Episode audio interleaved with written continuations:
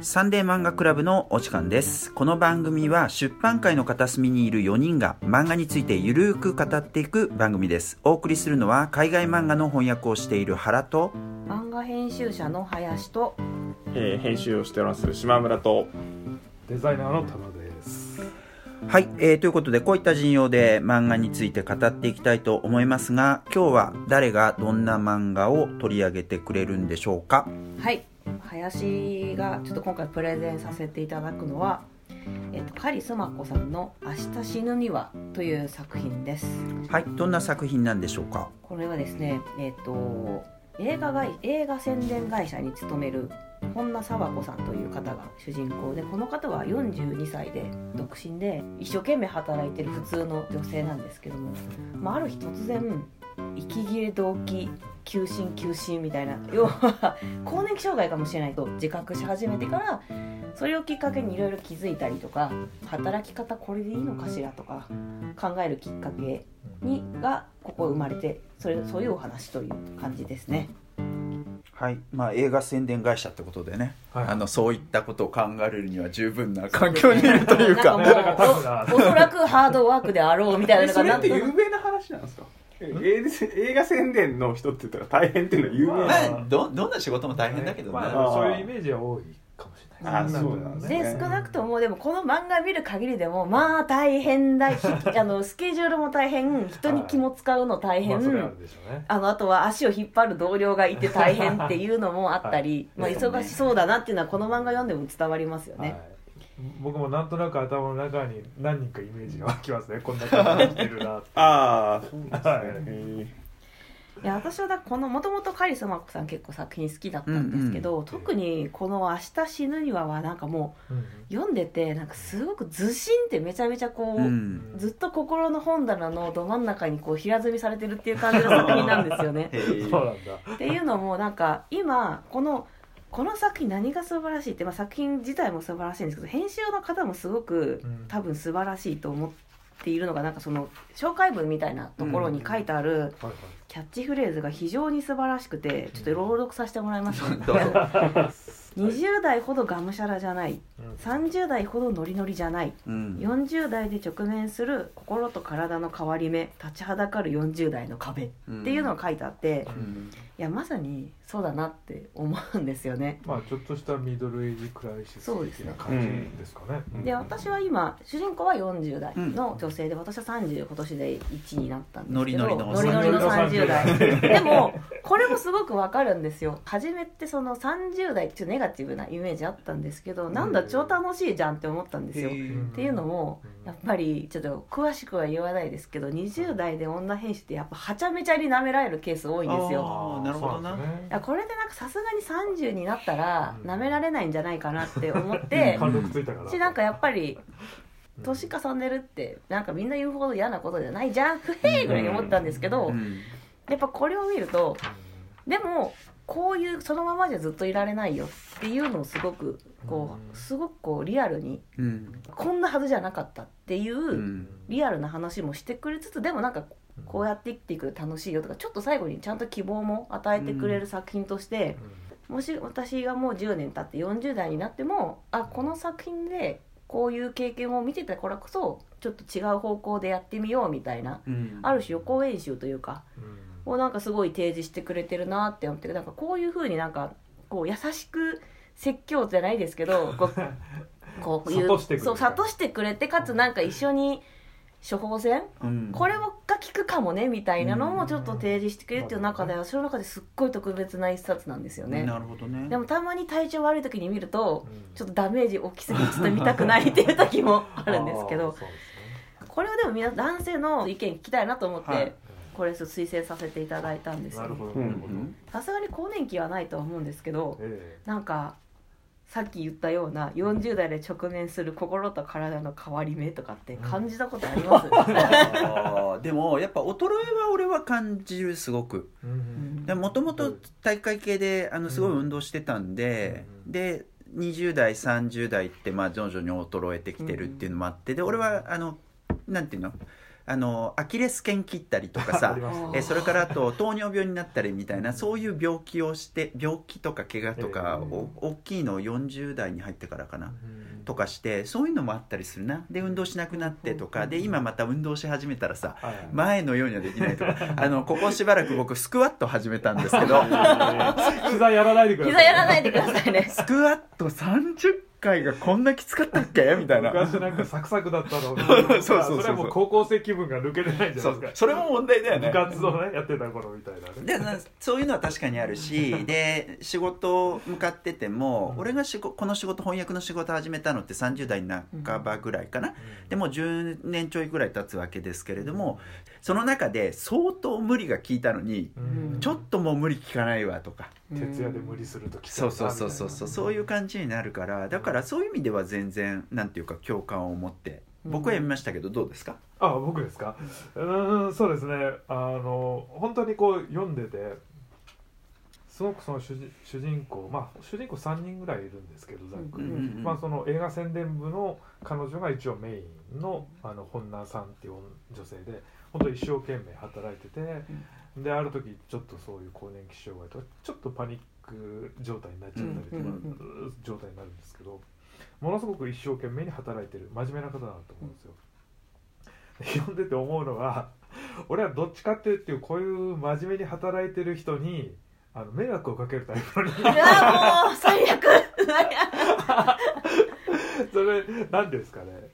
まあその多分そんなに何ですかねだから出てくる3人のそのヒロインっていうのは皆さん結構置かれてる立場はそれぞれ違うんだけど、結構みんな真面目な方なんですよ、まあうんそういう状況にちょっとそれぞれ違う状況。まあ同世代の女性としてっていうところはあるけれども結構みんな根のところは真面目に一生懸命生きてる人だと思うんですよね。うんうん。そのあの不本意ながらものところもある人もいるんですけど、うん。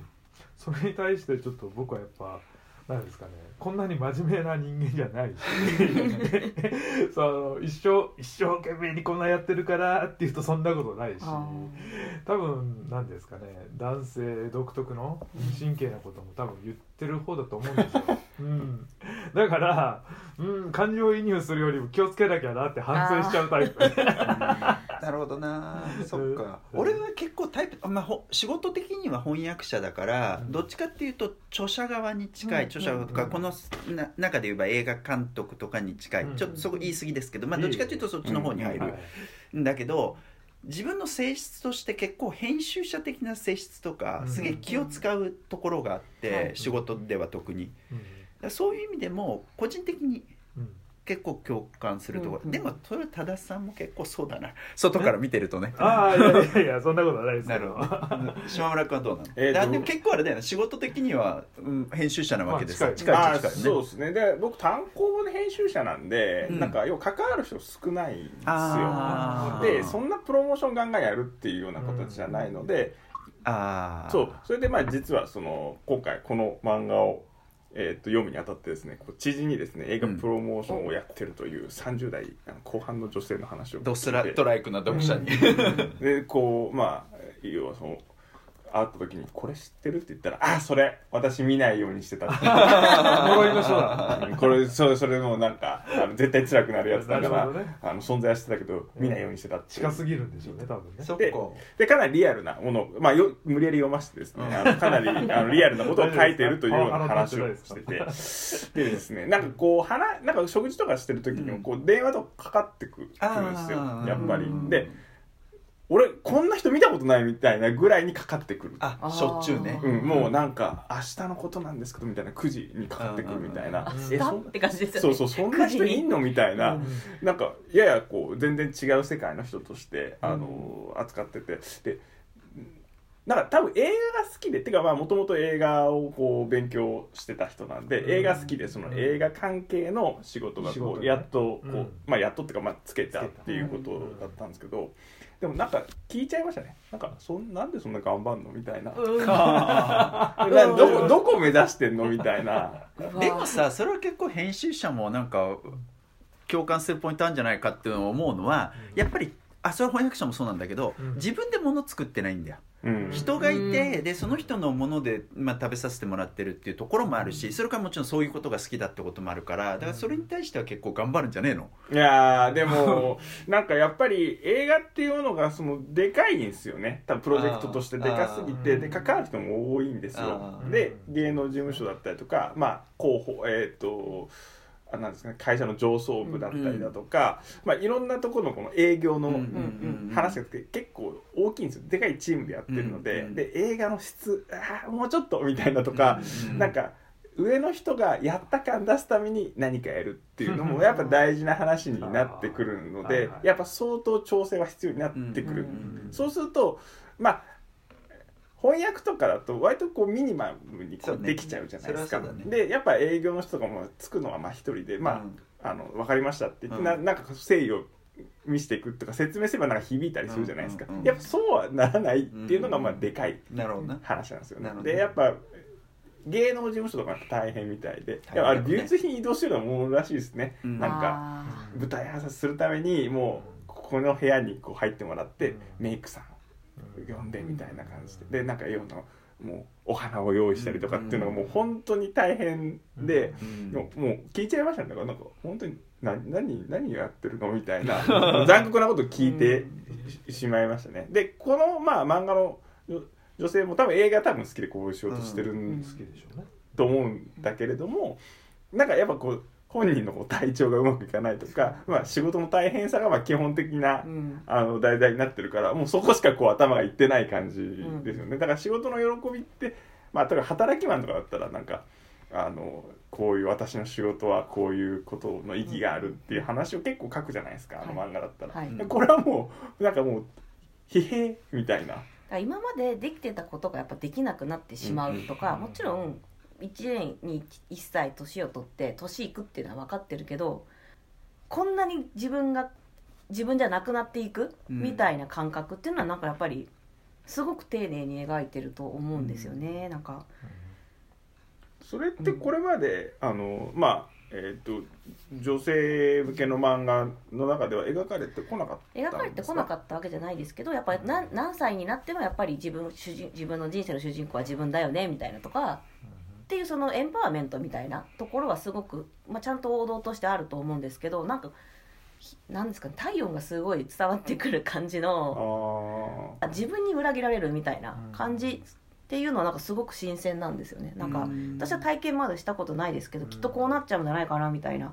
じゃあ私はその時になんか例えば冷静でいられるかとかが確かに人に当たりそうとかが なんかすごく分かっちゃうんですよね。自分もねそうあ今これでイライラして当たっちゃってるなって主人公は気づいてますよね。そうそう。で逆にそうなっちゃった人はこれ読んで仕方ないんだよってでもそこから次のステップ考えてみようよっていうなんかいい一冊なんじゃないかなと思うんですよねなんかあとねもう一つ皆さんに聞きたいことがあってねなんほいほいかなんでしょう？途中で 聞かれるこれ本当うん。あの途中でその使えない上司、うん。梅木っていう男が出てくるんですよ。梅木さんは。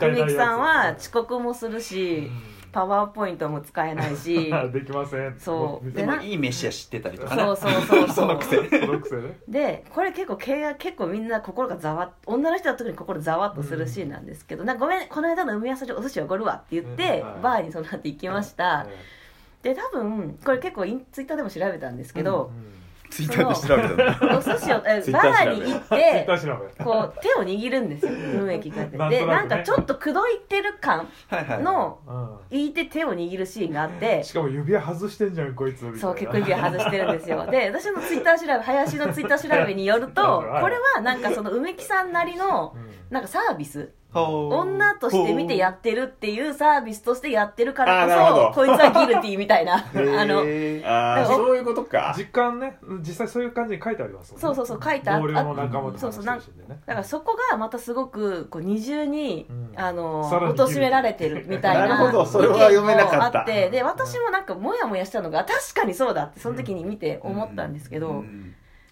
なんかそこは気づきましたって。だから逆にどういう雰囲気で彼は手を握ったんだと思います？うーんまあだからなんつったらいいんだろうな。あ 難しい俺なんかはそそういうことができるだけのこれをまああえてこう言葉使いますけど解消みたいなものがないのでうん。あの男性としてね。えだから演出としてしかやっぱ見れられないというかうん。あそういうもんなんだよなっていう。えあこのシーンとしてそうそうそうそうそう。漫画のだからなんかそそこからツイッターで検索するっていうところまで そもそもいかないし。あだからそこに引っかからないってことそうですねいうことそういうあこと。えいやでも多分彼女それを少なくとも握られてすごいショックを受けたのは、なんかこんな人じゃなかったっていういうショックじゃなくていい人だと思ってたのに、うん。うん。うん。こんなクソ野郎だったんだじゃなくて、うん。多分すごく彼女の大事な何かを傷つけてるんですよ。う、んうんなるほどね。うんもう。なるほどね。それに関してはでも途中のそのなんだ映画その制作者や監督とかであの女とか言ったら女ブスばっかでさみたいなさ。で本当にこの人はかわいそうな人だと思ったみたいなことを書いてたから多分それはつながった形で書いてんだろうなとそう後輩のその今ねうん言ったはい。後輩の美月ちゃんっていうのもすごいいいキャラをしていそう ねて、ビシッと言う人ね。そうビシッと言ってやっぱりなんかこの本当にカリスマ子さんってずっとそのフェミニズムの強い、うん。私から見てフェミニズムをずっと通底した作品を書かれてる方だと思うんですけど、やっぱこの美月ちゃんのポジションがすごくいいこうみんなの心をちょっとすさんだ心を癒してくれるポジションにいる子だと思うんですけど。そうそうそう。しやっぱりなんかこのそのさっき言った監督大御所監督が、いやーこの間ででも彼はコミュニケーションとして言ってるんですよね。ね。こういう人いますよね、うん。いるいるいるしだからそういうことを他の人がやってるのを見て真似ていくわけだから。なんかここでなんかもうもう分かるんですよああいうブスばっかりさもうなんとかさんったらそんな言っちゃダメですよっていうのを待ってるんですよね、そういう。はいはい。はいあでもあそこでは多分こん今日は可愛い人ばっかでこの間ブスばっかでさ多分その場は持ち上げる。そう。で君ここここはもう綺麗な人ばっかだねっていうのをもうルーティンっていうのは分かってるし多分主人公のあの本名さんははいって分かってるしえそのさっきの後輩の美月ちゃんも分かってるけどうん。やっぱ彼女がそこでちゃんとでもうん私こういうのを一個一個怒怒るのやめたくないんですよねっていうのも分かる。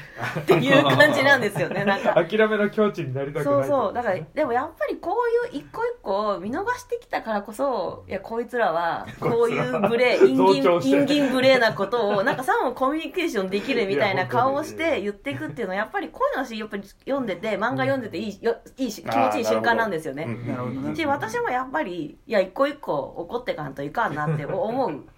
でもさだから俺はきなんだ74年生まれで、まあ、40代半ばなんだけどやっぱ俺らの世代とか上の世代とかっていうのはそういうデリカシーのなさみたいなものは普通になんかデフォルトとして持ってきたと思う。でこれはあのなんかこう特に会社に入ったりしたらそういったところあうん。そもそもまずだから学園生活で学校生活でそういうものをセットされるし、うん。それから仲間とかでね、うん。それであと大学行って社会に出ててその都度その都度やっぱセットされてくんだよね、でそれが今 NG みたいな感じがものすごく強くなってるから、はえっと、それに対して自覚的である人は気をつけると思う、うん。うんで気をつけないやつはいると思う、気でをつけないと古生物になっていくわけですね。であの上の世代とかは気をつけない人いまだに周りとか見てもすげえいっぱいいる。うんでもやっぱりそういう人たちにおめえの居場所ねえからって。ねなんか漫画で言ってくるのはすごい大事だと思うんですよ。そうじゃん。本当に。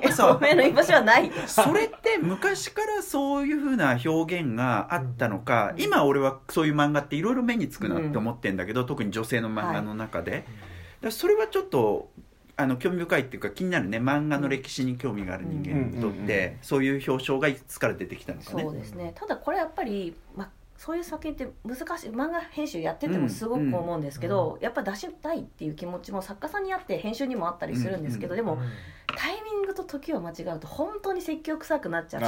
あー。それもねこの作品の本来のテーマとはすごく離れちゃう時があるんですけどやっぱこれはすごくうまくできてると思うんですよね。本当になんかそれが例えばおっさんのそういうジョークマジでもうやめてくれっていうメッセージがこううちゃんと浮かない？うん。うんしやっぱそれは彼女の今の悩みとその直結してるから。生活と直結してるからだと思うしうんやっぱセッティングのこのうまさ。うん。本当にこれなんか本当ここの教科書にして載せてほしいぐらい思うんですよね。そっか。ね、うん。そういったところの教育がどうなってるのかってすげえ気になるよ俺は。うん。うん。だって文学でそういうことをやるかなっていうかつて教科書で読んできた文学にそういうものあーがそもそもあったのかなとかそれはないです。ね思うし。しやっぱこれがちゃんとその賞も取ってるし評価されてるっていうのはやっぱりすごく今、あのいい方向に向かってるんだろうなっていうちょっと気持ちもあります、他になんかなんか皆さんグッグッとくるしなかったですか？あの例えば一応これ3人いるじゃないですか、はえー、と主人公の本名さんとみんなあのなんか同級生なんでね一緒で活クラス、動うん。一時期同じクラスだったんですね、でその後、えー、とパート勤務を始めたうん。主婦の女の子、うん。なんかぽちゃっとした、うん。えー、と小宮さんか。うん。っていうのとなんていうかなんだクラスでちょっと浮いてたお髪の長い女の子で今こう仕事をねいろいろあってそのえー実家暮らしであのなんですかパチンコを、たまに行くっていう暮らしをしているあの成上さんっていう3人組の女性がいて、まあ、全く同世代で、まあ、それぞれ違う境遇だけどなんていうんですかね。その生きづらなんていうかね結構なんかみんな真面目にそのなんていうの人生っていうのを、うんうん。あ再度考えながらもなんか一生懸命生きてる感じはすりますけど、うん。とりあえずこれライフスタイルはあの3人とも変わってないわけじゃないですか、うんいろいろどうしようかなと悩みつつもっていう、で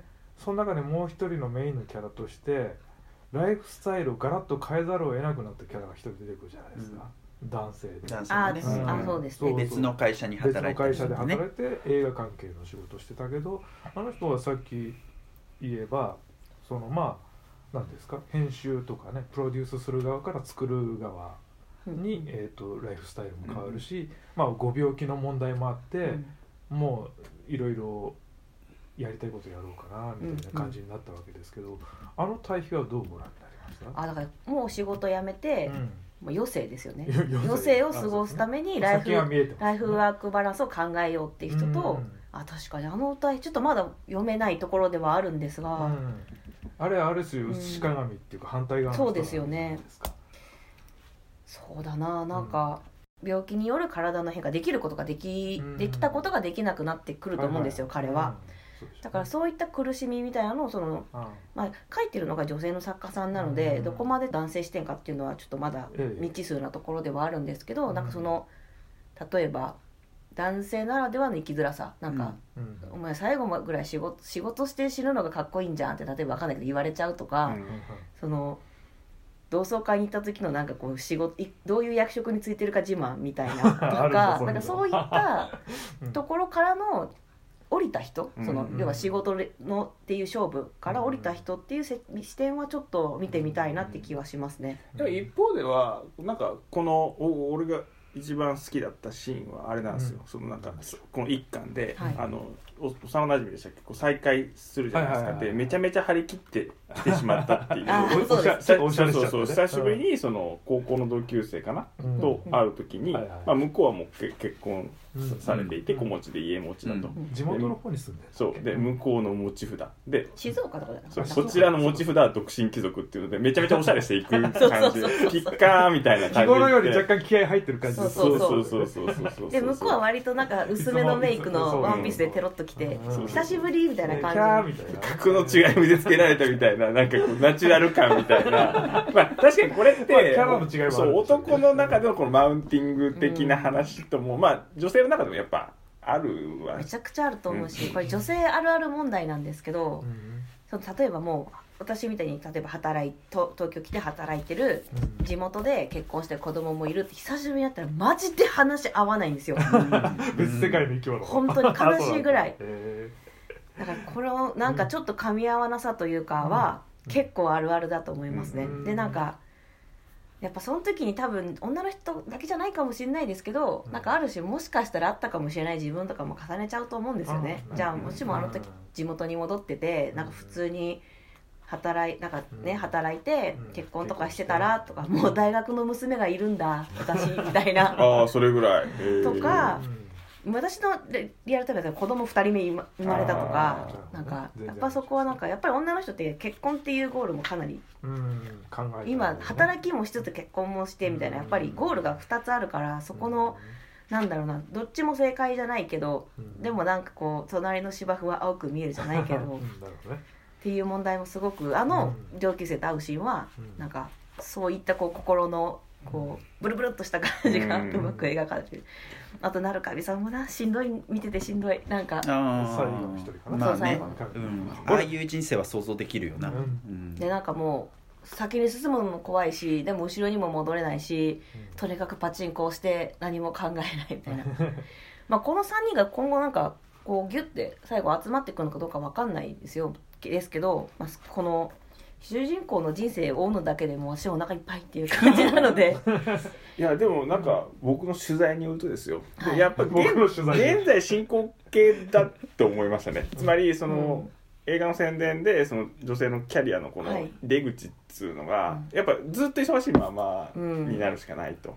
でやっぱ男男性だったらまあ管理職っていうふうな話になるかっていうと、やっぱそのキャリアアップっていうのがまあ線としてはやっぱりあの男性より薄くなってしそまうという話になると、うん。で次はまあじゃあ今度はなんて子供とか結婚とかなる時にまた年齢とかの問題も、うん。子供だったら年齢の問題があったりだとかしてでまた男性がそのなんて言えばいいんだろうな。若い子に対するものへのそのなんていうの接し方のモデルはいっぱいあるんだけれども、今度はまた同等の女性に対するこの接し方っつうのがやっぱりこう難しいんだって話もしてて、うん。そこはやっぱ男性側のなんか今持ってるこの課題っていうのもある、うん課題っていうとちょっとこうあのお勉強みたいになっちゃうんですけど、うん。なんかすどういうふうに女性とこう、うん。ナチュラルに、ね。なんかあんなブスとか言ってる場合じゃないんですよ。それ以外になんか他の語彙があるだろうみたいな。そうね。そういうところはだからなんていうかな。学校で学ぶものでもないしそうですね。どうどういう形でそれをね、あのうん。身につけていけばいいのかっていう話だからはありますねモデルもやっぱりなんか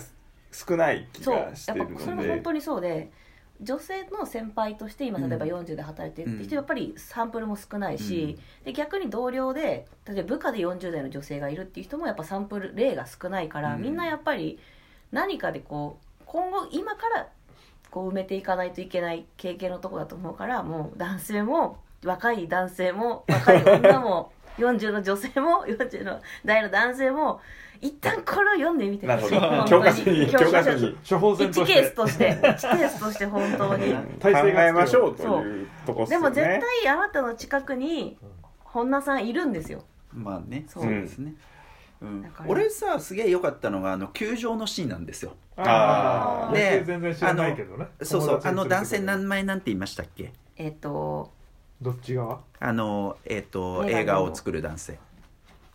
ああ連れてった側じゃ名ない。前なんだっけな。みんなで名前はああのメガネって。あのメガネ。あのメガネ。あの。最初に登場人物一覧作ってほしいですね。あの眼鏡があの有岡有岡さん。有岡さんか。有岡さん。有岡さんとまああのもともと知り合いでねあのなんかこう有岡さんのステージが変わることで、うん。えっと、また違った人間関係ができていくわけじゃないですか、で、えっと、その中でそのことが彼女にとって、ん。主人公にとって新しいなんか扉が開けるきっかけになっているっていう感じがすごくあるわけです、あうんで僕はそのことがこの漫画ですごくいいなと思っていて、で40にして初めて球場に行くんだっけ、うん行ったことあったんだっけ？初めて球場に行って。でそこでなんかこうご飯を食べるみたいなこと。で特別な時間を過ごすということ、うん。あまあ俺別に野球すげえ好きなわけじゃなくてどっちかというとサッカーの方が好きなわけですけど、しかもどっちにしろ球場には絶対行かないタイプの人間なんですが。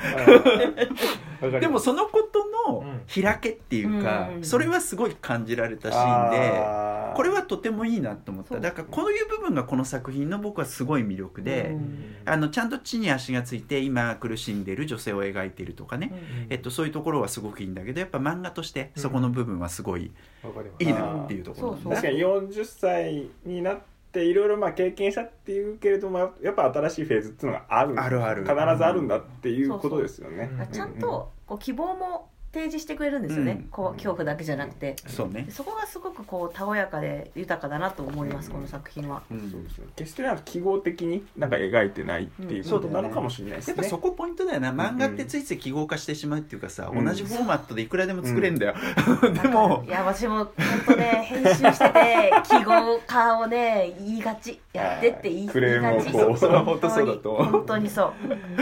その方が売れたりするとかね。やっぱりね分かりやすさを優先してしまうんですよね。そうなんだ,、だからでもやっぱ漫画の魅力ってそこじゃない部分であることも結構あるから、本当そうなんですよ。で俺特に海外の漫画のことやってるんでやっぱ今日本の漫画と対抗できる部分ってそこだよなってすごく思う、そうですね。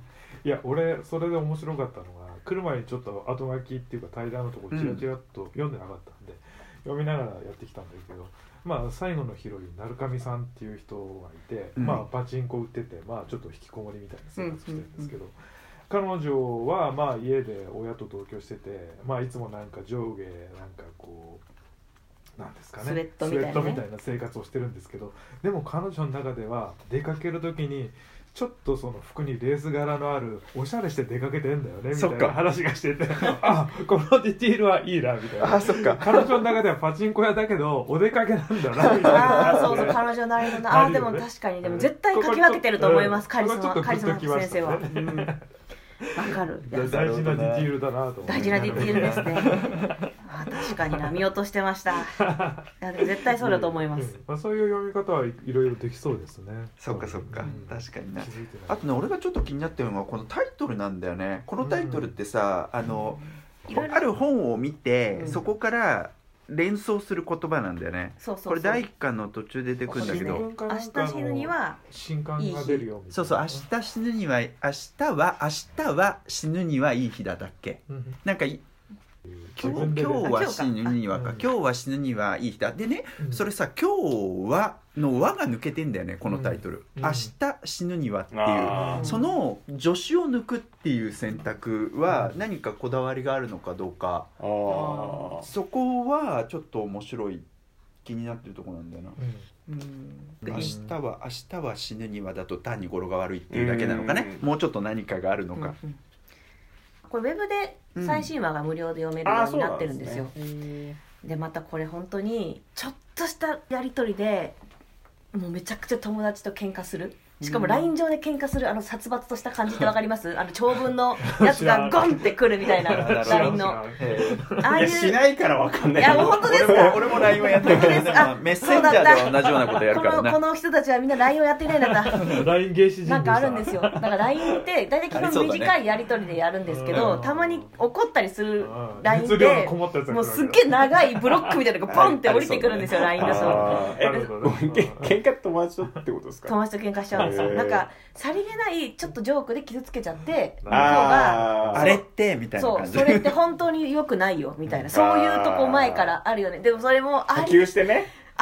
っていうのがまたすごい本当にいろいろもう本当毎回死にそうになるけどすごく楽しいので ぜひ皆さん漫画も買って、ね。うん。あのウェブでも続きをぜひ買ってくださいという感じでございます。はいえー、っとどうですか？なんかこう言い忘れたとかね。いや あります。もう取材先にはえーっとこれを聞けと。仲間はいると。強く生きてほしいです、はい。本当に。あとみんな一個一個にちゃんと怒って生きていこうなっていう。男性側も気をつけましょう。ちゃんと読んでいきましょうはい。はい。最後にじゃあ明日、えー、とカリスマ子さんの「明日死ぬには」でした。はい、えっ、と、そうですね。はい。で、えっ、と、次回なんですけれども、えっ、と、次回はですね、えっ、と、原の、えープッシュ作品ということで、斎藤純一郎さんの首都調布。それから、まあ、あの、首都調布の続編のね、首都調布南米機構っていうのが、あの、これが今年出たんですけどね、首都調布はね、えっ、と、去年だったかな。2018年だったかな。うんうんですかね。はい。えー、ということで、その作品を取り上げてい、えーいきたいと思います。はい。えー、ということで、えー、と、今回のサンデー漫画クラブは、えーこれでおしまいということにしたいと思います。えーお届けしたのは原と、林と30代島村とただでお送りしましたはい。えー、ということで、また次回お会いしましょう。またねーさよなら